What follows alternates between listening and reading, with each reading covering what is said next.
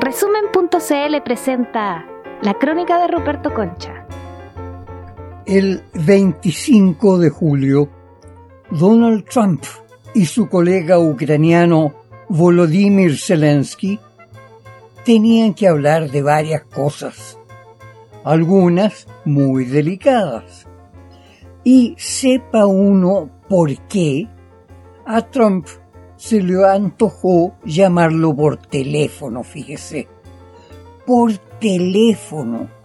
Como si no supiera que todas las conversaciones telefónicas pueden ser interceptadas y grabadas.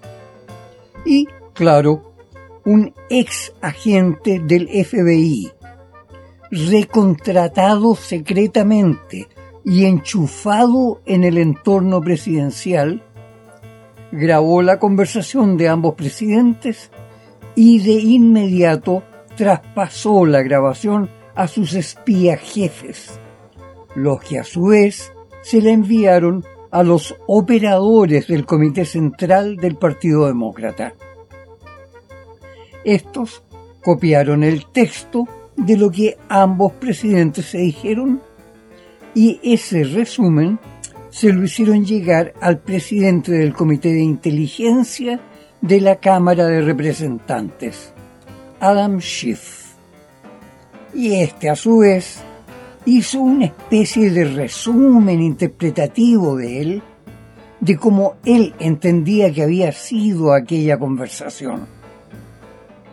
Aquella grabación podría ser demoledora para las esperanzas de Trump de ser reelegido en las elecciones de 2020, en solo 13 meses más.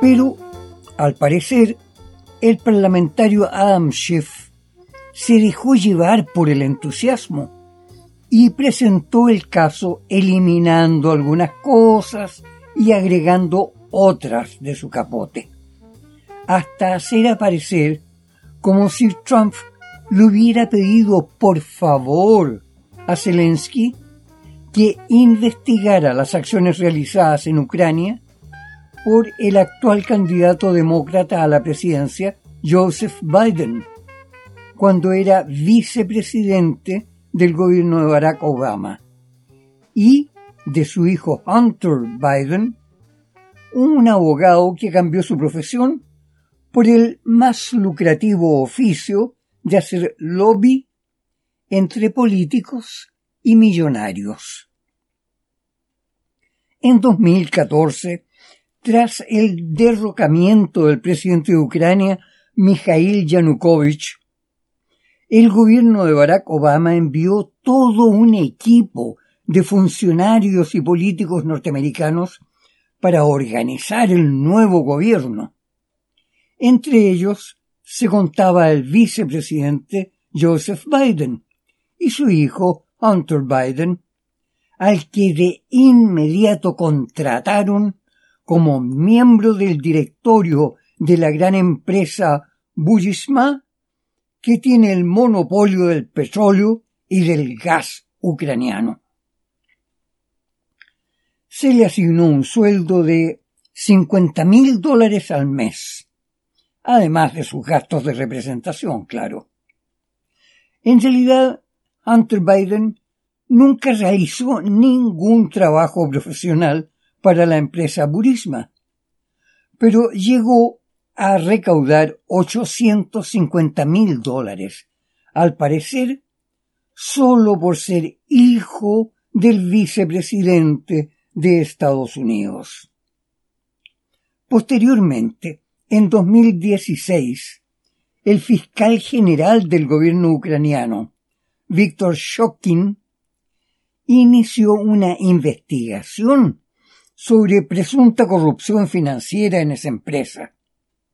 Pero, por gestión del vicepresidente de Estados Unidos, Joseph Biden, lo acusaron de obstaculizar las acciones anticorrupción del gobierno y lo destituyeron en el acto. Pero oiga, pocos meses después, y sin publicidad así en secretito, el gobierno retiró todos los cargos contra Shocking. Según la versión de Donald Trump y su ya famoso Pompeo, la injusta destitución del fiscal la impuso Joseph Biden para evitar que la investigación alcanzara a su hijo Hunter. Según información publicada por el New York Times, Joseph Biden había amenazado al gobierno ucraniano con retener la ayuda de mil millones de dólares aprobada por Estados Unidos hasta que el fiscal Shopping fuera destituido.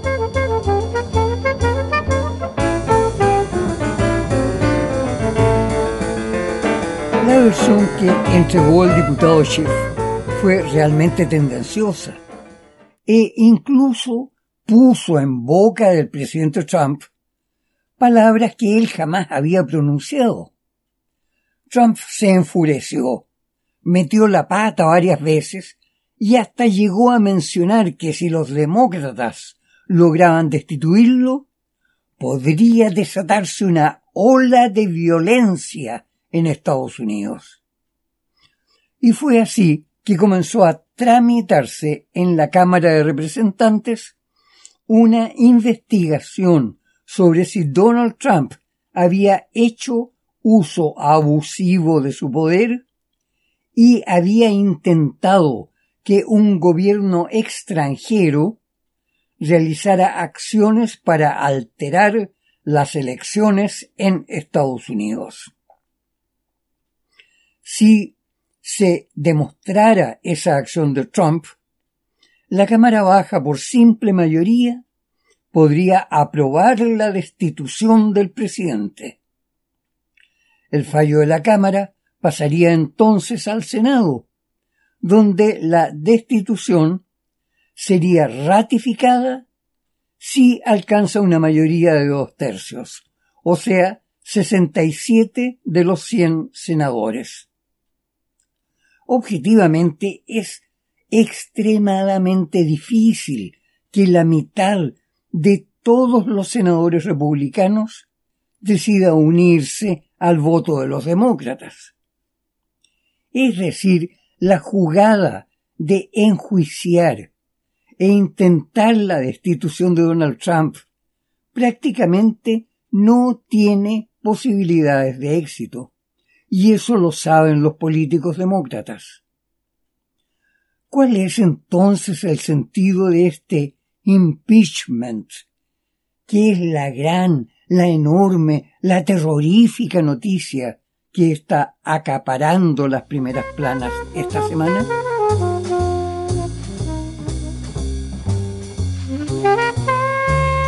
El desatino irreflexivo con que suele actuar el presidente Trump lo coloca en situaciones muy desfavorables.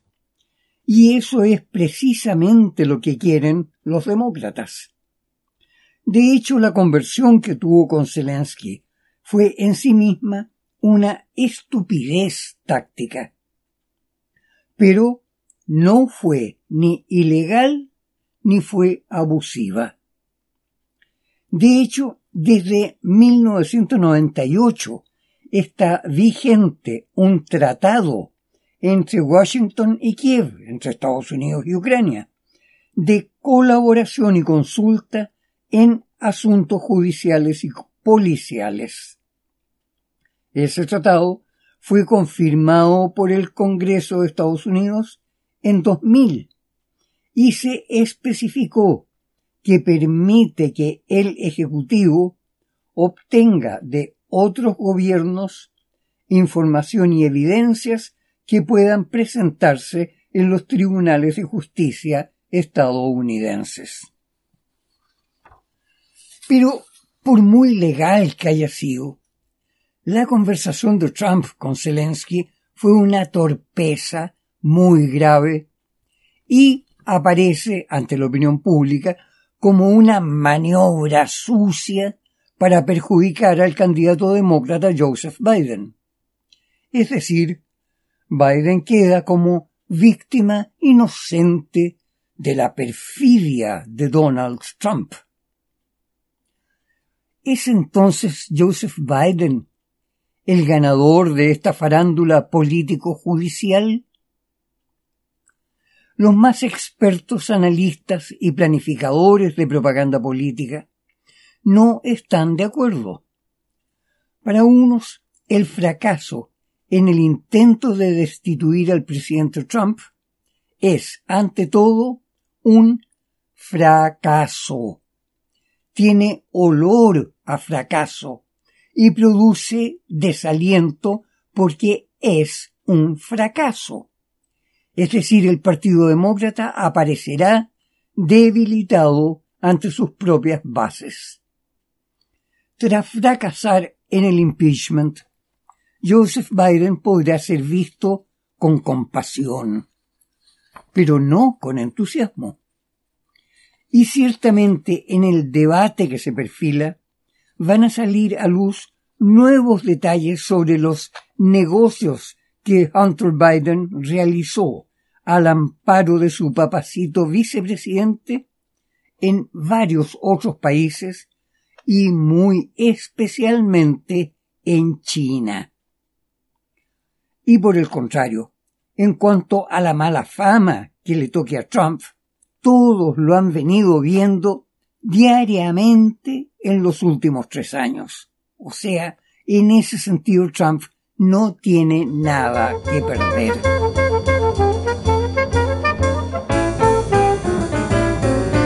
Pero si Biden resulta debilitado, ¿es el Partido Demócrata el que pierde? En ese punto es donde comienza a perfilarse la tragedia de un partido político que en el pasado fue audaz y muy comprometido socialmente, pero que ahora aparece dividido entre un bando progresista que no teme a la intervención socialista del Estado, frente al otro bando que en términos reales no se ve muy distinto de sus derechistas adversarios republicanos. A lo largo de este año, las encuestas han mostrado que entre los demócratas el apoyo inicial que favorecía a Joseph Biden vinculado al gobierno de Barack Obama se ha ido debilitando, mientras en cambio el apoyo a las candidaturas progresistas o izquierdistas encabezadas por Bernie Sanders y Elizabeth Warren sigue creciendo. De hecho, ya en varios estados, Elizabeth Warren ha logrado superar a Biden en intención de voto.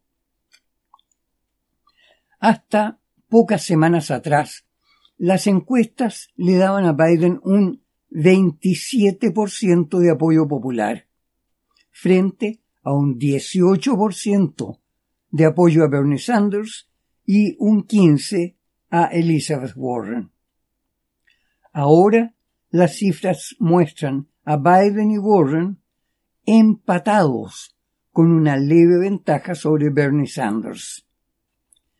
Y es importante recordar que ya desde antes los precandidatos Sanders y Warren fueron enérgicos opositores a la primera propuesta encabezada por la presidenta de la Cámara de Representantes, Nancy Pelosi, para un impeachment contra Trump, cuando estaba la acusación esa de contubernio con Rusia, que finalmente quedó en nada. ¿Se atreverá el Comité Central del Partido Republicano a respaldar al sector más progresista? ¿O por el contrario, le tocará a Joseph Biden asumir el mismo papel que tuvo Hillary Clinton para enfrentar a Trump en 2016.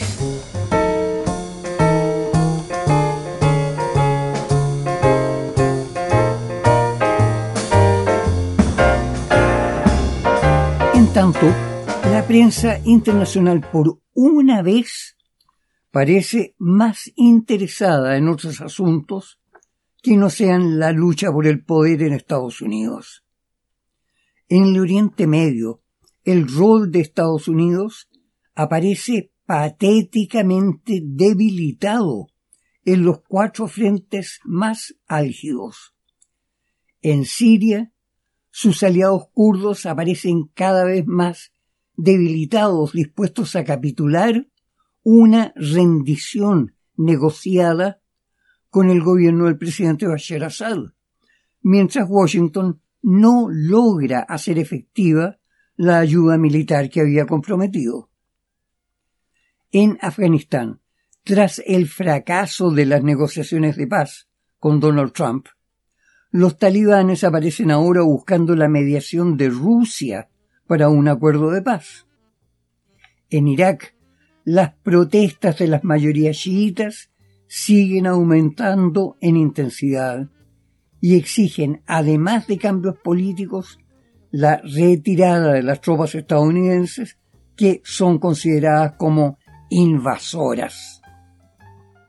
En Yemen, las fuerzas rebeldes de los hutíes, respaldadas por Irán, han lanzado sucesivas incursiones victoriosas sobre los ejércitos de Arabia Saudita, capturando más de dos mil prisioneros y dejando en el campo centenares de muertos árabes sauditas. En Filipinas, el presidente Duterte confirmó su alianza militar y tecnológica con Rusia, alejándose dramáticamente de su asociación con Estados Unidos. Y en Arabia Saudita, el príncipe heredero Mohammed bin Salman causó estupor mundial al declarar que rechaza la posibilidad de ir a la guerra contra Irán, a la vez que advertía que una guerra contra Irán tendría un efecto de colapso total de la economía en todo el planeta. Ya lo vemos, Estados Unidos, al margen de su crisis política interna, se encuentra con que el déficit comercial, lejos de disminuir, ha aumentado a 56 mil millones de dólares en el mes de septiembre. Y al fin el presidente Trump admite que es necesario llegar a algún acuerdo con China para acabar con esa guerra comercial.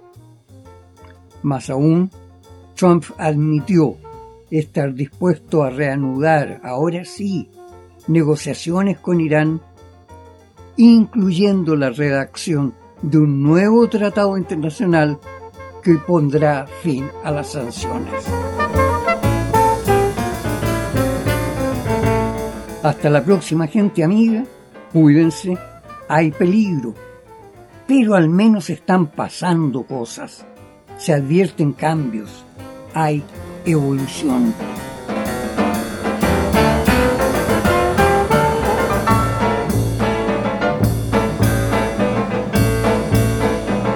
Esta fue la crónica de Ruperto Concha de esta semana. Revisa más contenido en nuestro sitio resumen.cl y síguenos en redes sociales.